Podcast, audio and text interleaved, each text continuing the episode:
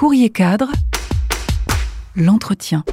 À l'occasion de la sortie en DVD et VOD de son dernier film Un autre monde, le réalisateur Stéphane Brisé revient sur sa manière de manager les équipes, gérer les égaux, dénoncer la violence en entreprise et décrypter le sentiment d'imposture. Celui-ci affecte le cadre incarné par Vincent Lindon alors qu'il doit licencier 10% des salariés de son usine.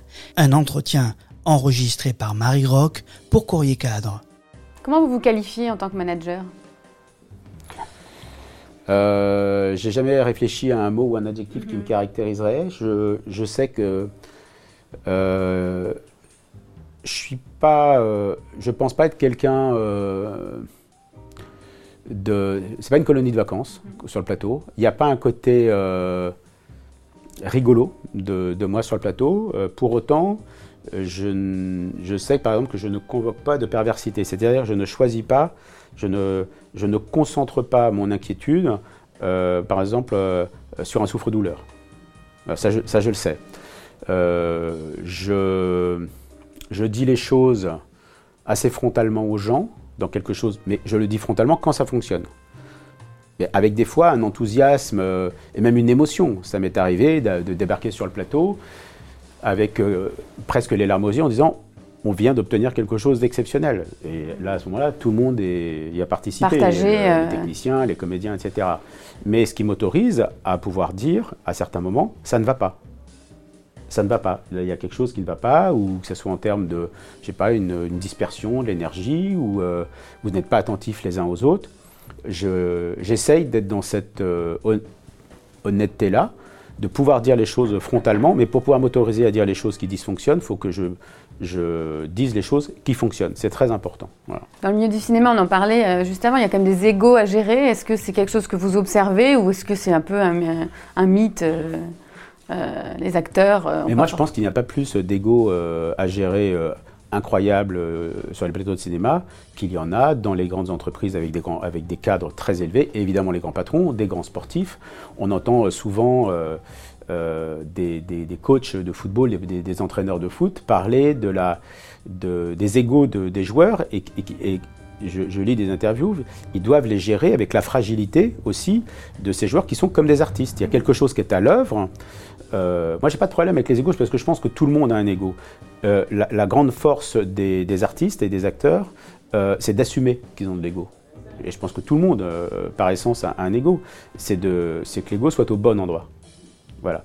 Alors, certains, je constate que certains, je ne doute pas qu'un certain niveau d'exigence que j'ai est considéré par certains comme un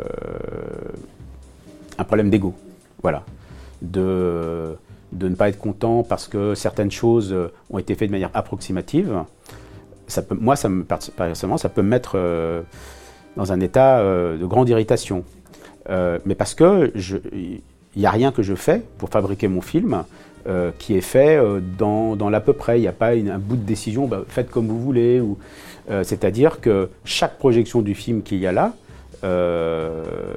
je vais régler le son. Je, ne supporte pas la chose à peu près. Mais je ne doute pas que c'est absolument considéré comme un, comme un défaut euh, par, euh, par euh, plein de gens, mais c'est comme ça. C'est-à-dire que, aussi, c'est-à-dire que. Faut pas douter que si quelqu'un sur un terrain de foot, sur un terrain de tennis, à l'écran, il est tout à fait exceptionnel, il sera aussi tout à fait exceptionnel dans la vie, c'est-à-dire avec un niveau d'exigence, d'excellence, et qui sera peut-être considéré dans le quotidien comme un peu euh, envahissant, mais c'est la même personne.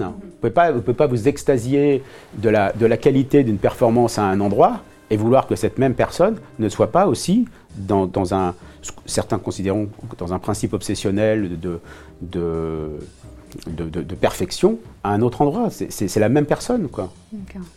Je suis curieuse de savoir comment vous travaillez sur la documentation, parce que dans vos films, au niveau du monde de l'entreprise, le vocabulaire est très précis, les situations sont très très réalistes. Euh, comment vous faites justement pour, euh, euh, pour travailler là-dessus? Vous n'avez pas d'expérience de cadre en entreprise ou alors j'ai mal préparé Non, non, non, j'ai l'interview aucune expérience. Mais j'ai pas plus d'expérience de cadre en entreprise que j'en ai euh, de, de, de, de- délégué syndical au moment d'un conflit social. Je n'ai pas plus d'expérience d'un chômeur de longue durée euh, qui est face à des entretiens euh, euh, ou des bilans de compétences. Je n'ai aucune. Ma seule expérience, je pourrais raconter sans avoir à aller chercher. euh, euh, parce qu'on me confie des histoires, je pourrais raconter aisément bah, euh, comme- comment c'est sur un plateau de cinéma, comment c'est quand on est avec des journalistes, quand on, quand on, après quand on discute du film. Ça, je pourrais raconter cette expérience à, quelqu'un qui voudrait faire un film dessus. Le reste, ma vie, c'est celle de quelqu'un qui raconte des histoires et qui est devant son ordinateur. Mais à un moment, euh, ce qui est très important pour moi, c'est de rendre compte le plus justement de toutes les histoires. Alors, les histoires, les histoires personnelles, de relations, de hommes, femmes, etc. Évidemment, je vais convoquer des choses, ma propre expérience, évidemment. Mais quand euh, je vais mettre en scène, là, en l'occurrence, euh, euh, les cadres d'entreprise, il va falloir que je rende compte le plus précisément de ce, que, de ce qui se passe. Je, je ne veux pas fonctionner avec des a priori. On en a tous des a priori, on a des clichés sur les choses. Il y a des gens qui ont des clichés sur les, sur les acteurs, sur, etc., sur les metteurs en scène. Donc, je rencontre des gens qui ont vécu quelque chose qui a à voir avec l'histoire que je veux raconter, en tout cas l'endroit du monde que je veux regarder. À ce moment-là, il n'y a même pas encore d'histoire. Il y a, on me rend compte, euh, j'ai entendu parler, mais comme un journaliste hein, qui tiens, dit, Ah, on m'a parlé d'un truc là qui, c'est intéressant, ça serait intéressant d'aller voir euh, à, ce- à cet endroit-là. Intéressant. Nous, ce qui nous intéresse, c'est à les endroits où ça dysfonctionne, évidemment. Donc, c'est intéressant. Il y, a, il y a un truc intéressant à regarder. Donc là, ce qui était intéressant à regarder par rapport aux histoires dont j'avais eu euh, des échos, c'était que euh, il n'était pas forcément euh, systématiquement aisé pour les cadres de porter certaines injonctions de l'entreprise. Franchement, il y a quelques années, euh, je me disais, ben, il y a des mecs, bon voilà, ils appliquent, ils appliquent, ils Il y a appliquent. moins d'état d'âme, peut-être. Sans état Mhm, d'âme, mhm, franchement, ils sont bien payés. bon, jamais j'avais euh, eu écho de certains questionnements, euh, peut-être éthiques, de, de- des cadres d'entreprise. Et puis en fabriquant en guerre euh, et en côtoyant des cadres d'entreprise, voilà, dans des discussions très informelles, c'est des, des histoires qui commencent à m'être rapportées. Intéressant. Et puis, pas une, deux, trois, dix. Je dis, tiens, ça, c'est, euh, ça, a l'air d'être un endroit du monde qui finalement me semblait euh, finalement euh, euh, assez lisse, euh, sans questionnement, sans doute. Et il y en a finalement certainement beaucoup plus que ce qu'on pense. Donc je vais au-delà d'un a priori, d'un cliché que je peux avoir sur, un monde qui me semble lisse, sans aspérité. Et là, à ce moment-là, je, vais, je, je m'arrange pour rencontrer des gens qui vont me raconter leur expérience personnelle. Et là, il y a 25-30 rencontres euh, avec des cadres, des hommes, des femmes, dans des, dans, des, dans, des, dans des zones du monde très différentes, dans des entreprises très différentes. Euh, et ce qui est très étonnant, c'est qu'au bout d'un moment, il y a une sorte d'objectivité du récit. C'est que certains sont partis d'eux-mêmes, très peu. La plupart ont été écartés par l'entreprise. Certains ont fait des burn-out. Mais au bout d'un moment, on a le sentiment, avec mon, mon co-scénariste Olivier Gors, qu'on nous raconte une histoire toujours un peu la même, que les mécanismes à l'œuvre sont toujours un peu les mêmes, que les, euh, quels que soient le- les types d'entreprises. Donc à ce moment-là, quand on a recueilli toute cette matière-là, on commence à fabriquer la fiction. Là, vous vous dites qu'il y a quelque chose, quoi. Non, on sait- dé- déjà avant, il y a. euh, avant de rencontrer ces gens, on se dit il y a certainement quelque chose d'intéressant. Tous ces récits qui, qui se, qui, se- qui forment une matière, des fois, mais même pas forcément très, euh, très sexy, quoi. Il faut la rendre sexy et, et faire, euh, faut faire un film. euh, ça va durer une heure et demie, deux heures. Moi, il n'y a qu'une chose qui m'importe, c'est que les gens ne se fassent pas chier devant l'écran, quoi. Si en plus ils repartent avec une réflexion, c'est c'est super. Mais à un moment, je, vais, je, je sais que des gens vont payer leur ticket de cinéma et je veux qu'ils aient une expérience de cinéma euh, qui, soit, forte, émotionnellement forte. Mon travail, c'est de fabriquer des émotions. Euh, mais donc j'ai besoin de rendre compte très précisément. Donc j'écoute les histoires. Mais ma frustration, moi, depuis quelques années, c'est que je suis obligé d'observer que tout ce qu'on me raconte la réalité de ce qu'on me raconte, je suis obligé de baisser le curseur pour que quand je fabrique ma fiction nourrie du réel, elle ait l'air vraie. Si je faisais des documentaires, on dirait bon bah c'est le la personne nous raconte son histoire, bon on est obligé d'y croire. Mais quand c'est des, des, films très réalistes, structurés autour de, comme je le fais, d'histoires de, de, réelles, quoi, je suis obligé systématiquement de réduire la voilure parce que ce qu'on me raconte, évidemment, on dirait mais c'est pas possible. C'est pas possible. C'est pas possible. Donc, euh, donc c'est une vraie frustration. Néanmoins, il s'agit de rendre compte euh, de choses qui, qui existent quand même. Donc, baisser le curseur pour que la fiction euh, fasse vrai et qu'on puisse y croire. Euh, et puis, et, et, à ce moment-là, convoquer des outils de dramaturgie, de scénariste, alors là, pour le coup, qui sont exactement les mêmes outils que si je fabriquais un polar, un thriller, et de tendre un récit, fabriquer des enjeux. Euh, alors, fabriquer des enjeux qui deviennent sexy à regarder, alors que sur le papier, euh, ils, peuvent sembler un petit peu euh, rébarbatifs. Là, de dire que le personnage que joue Vincent Lindon, cadre d'entreprise, qui est face à une problématique de réduction de coûts de son entreprise, je ne suis pas sûr moi-même d'avoir euh, forcément envie d'aller voir ce film. Je dis, oh là là, bon, il faut quand même un petit peu faire confiance euh, au réalisateur pour, euh, pour que ça ait l'air intéressant. Et, mais si, ça va être passionnant. Ça va être passionnant parce que ce qui m'intéresse, moi, c'est pas, pas de décrire un système uniquement. J'essaye de le décrire le plus précisément possible par honnêteté vis-à-vis -vis des, des, des gens que je mets en scène. Mais moi, ce qui m'intéresse, c'est de savoir comment nous, les femmes et les hommes, euh, on est interpellé, interrogé euh, par le monde dans lequel on vit.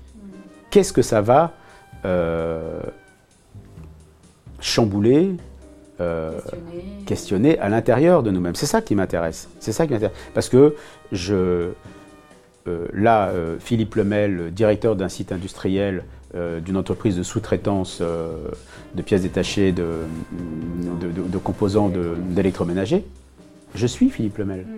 Je suis ce gars-là. Je, suis, je ne suis pas euh, quelqu'un d'autre que ce gars-là. quoi.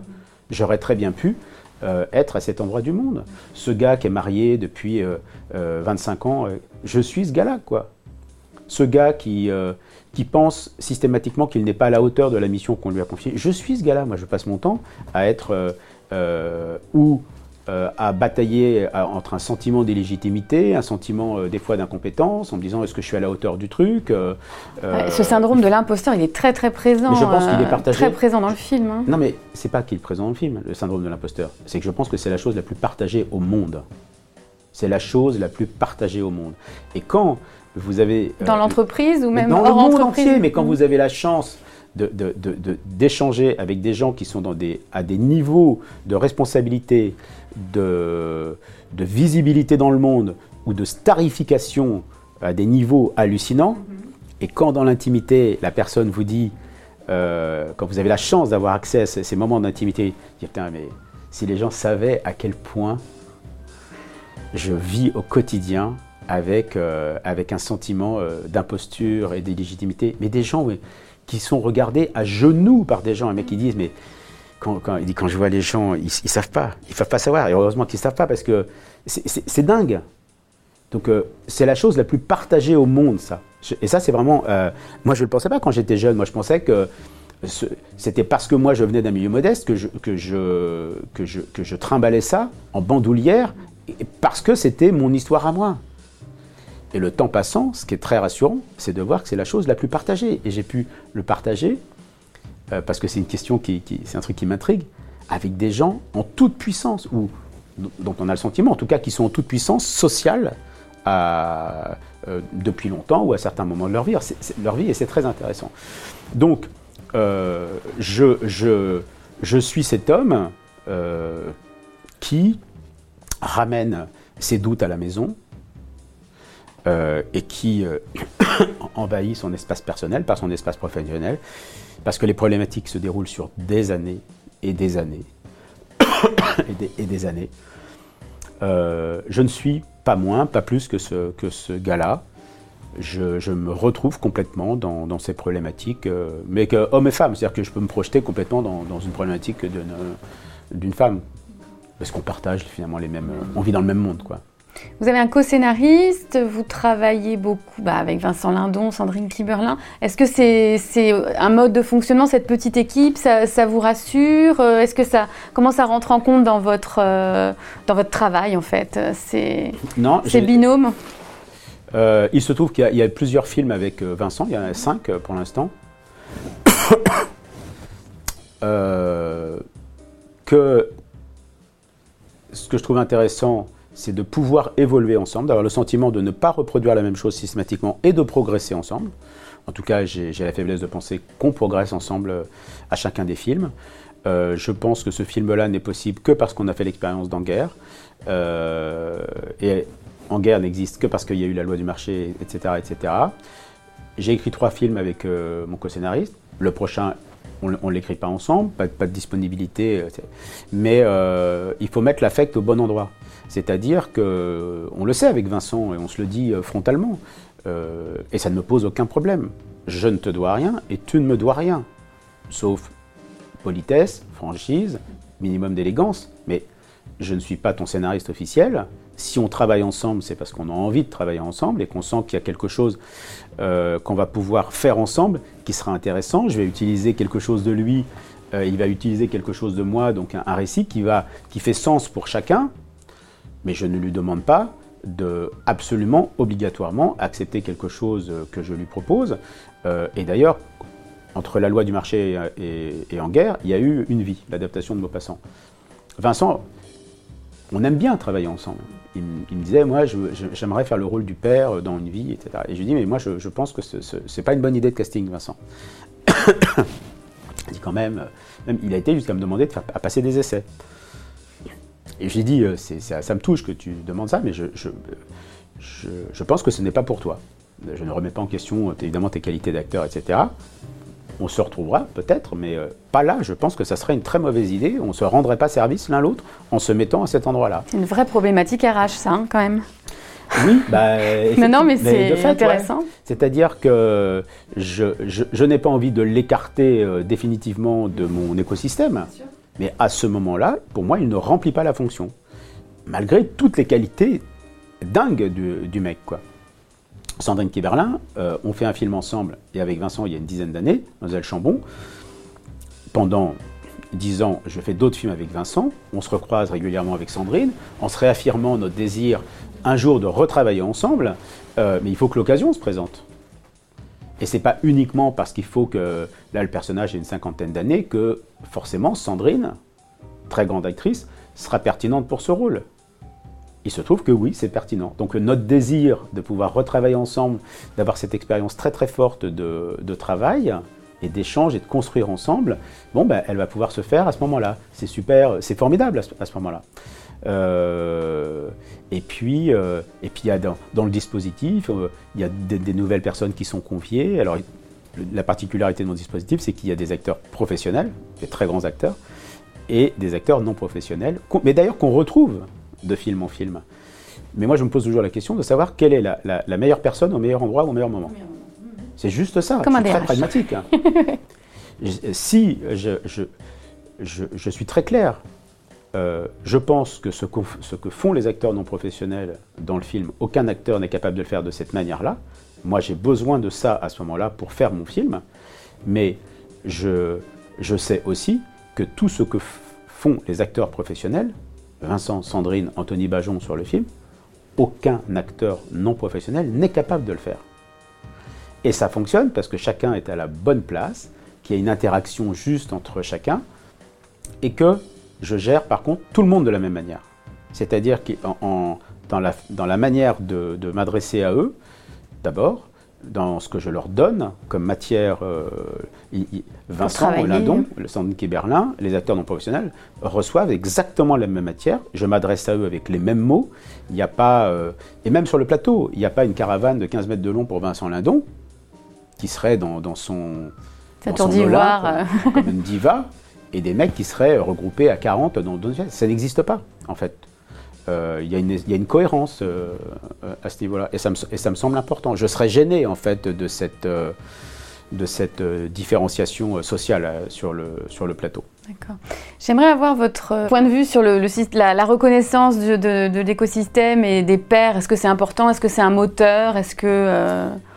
Il y a...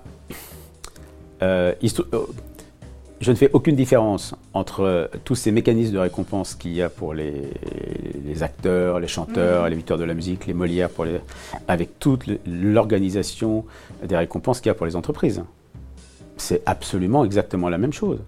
Et euh, l'émotion que peut avoir, euh, très légitime, hein, que quelqu'un, un acteur, qu'un metteur en scène, euh, qu'un chanteur, etc., peut avoir en recevant sa récompense qui a été construite sur la reconnaissance de ses pairs, mm-hmm.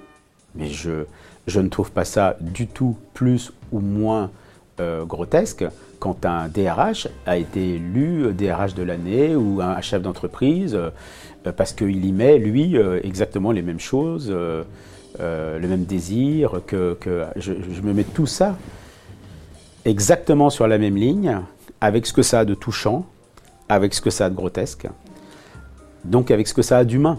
On est tout ça.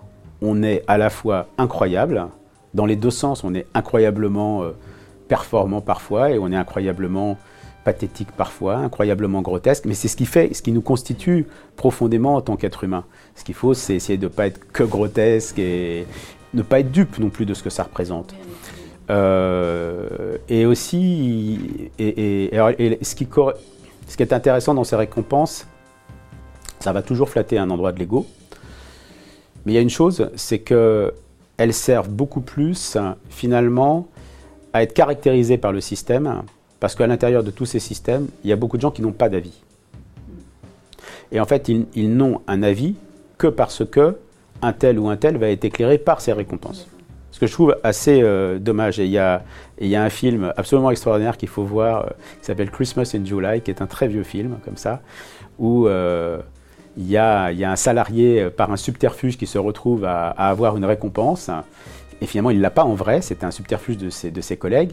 Et le patron, euh, quand, il, quand il pense, euh, en même temps que le salarié qu'il a eu la, cette récompense, euh, il lui offre un nouveau job, une, promotion incroyable. Et à un moment dans le récit, tout le monde découvre qu'en fait cette récompense, et le, salarié lui-même le premier surpris, qu'il ne devait pas l'avoir. Qu'il ne devait pas l'avoir.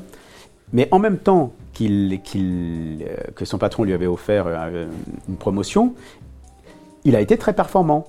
Donc normalement, son patron devrait être très content. Et continuer euh, dans cette voie. Mais le jour où, dans le récit, le patron apprend qu'il n'avait pas sa récompense, il le dégringole, il le remet d'où et il dit mais je comprends pas en fait, euh, vous étiez content de ce que je vous ai proposé. Et le mec lui dit très clairement, il dit mais moi je vais vous dire, moi je n'ai pas d'avis. Donc en fait, euh, si le système à un moment me dit que vous avez du talent, je veux bien le croire, moi je ne le sais pas. Donc je vais vous prendre parce que d'autres personnes euh, réunies me disent, m'indiquent que vous avez du talent. Moi, je ne suis pas capable de le voir. Voilà. Donc, à un moment, finalement, vous n'avez pas cette récompense, donc vous n'avez pas le talent. Vous repartez d'où vous venez. Voilà. Est-ce qu'on peut juste revenir sur votre méthode d'écriture? Donc, il y a toute la phase de, trouver l'idée, documentation, rencontrer des gens, euh, etc. Et après, comment vous procédez pour euh, pour passer à l'écriture? Euh, Quelles sont vos, vos méthodes? Elles sont très classiques, mes méthodes d'écriture. C'est-à-dire que euh, ça commence par la documentation. La documentation, c'est rencontrer des gens, entendre des histoires, lire aussi des livres euh, plus analytiques, ou de sociologie, ou d'économie, ou de psychiatres, psychanalystes, spécialistes du monde du travail, qui ont déjà réfléchi sur des problématiques sur le sujet qui m'intéresse, pour avoir une vision euh, micro et macro finalement de, ce que je suis en train d'observer. Et puis ensuite, il y a une matière là qui est là, posée sur la table, parfois qui peut sembler un peu rébarbative. et la question, fabriquer de la dramaturgie avec tout ça. Et donc là, à ce moment-là, je convoque des, exactement les mêmes outils que euh, celui que convoquerait un scénariste d'un thriller, d'un polar, etc. À un moment, euh, on réinvente pas. Quand, on, fabrique une voiture, une nouvelle voiture, on ne réinvente pas le moteur à explosion à chaque fois. Vous voyez? Euh, On peut essayer d'améliorer le moteur, euh, mais à un moment, que ce soit une Ferrari ou une Clio, le, moteur fonctionne de la même manière. On va mettre de l'essence, si c'est un moteur thermique, comme ça on va mettre de l'essence, il va y avoir un truc à, explosion, on va faire bouger des pistons et la voiture va avancer. Alors après, ça peut être un moteur de Ferrari ou un moteur de Clio. Mais on ne réinvente pas le moteur à explosion à chaque fois. Donc à chaque fois qu'on écrit un, nouveau film, euh, on ne réinvente pas la dramaturgie. Et euh, le récit tel qu'on le connaît aujourd'hui, ce qui s'appelle le récit, le récit aristolicien, date de 2500 ans. C'est Aristote qui a jeté les bases de ce récit. Je n'ai pas la prétention de réinventer la dramaturgie à chaque fois. Et pour autant, euh, on peut avoir une signature très forte d'écriture, d'écriture scénaristique et d'écriture après visuelle, euh, sans réinventer euh, le moteur à explosion à chaque fois. Donc je me pose des questions avec mon, camarade Olivier Gors, on se pose des questions de, dramaturgie absolument classique et de transformer une matière, là, euh, la matière là, de la famille et de l'entreprise, conjointement, pour fabriquer des enjeux, rendre l'histoire palpitante, émouvante, bref, sexy quoi. Je, ne cherche qu'à fabriquer quelque chose de sexy. Euh, si je veux faire pleurer, ben, il va bien falloir que je, que je, convoque euh, les, bons outils au bon moment pour provoquer, cette, euh, pour provoquer quelque chose à l'écran. Courrier cadre, l'entretien.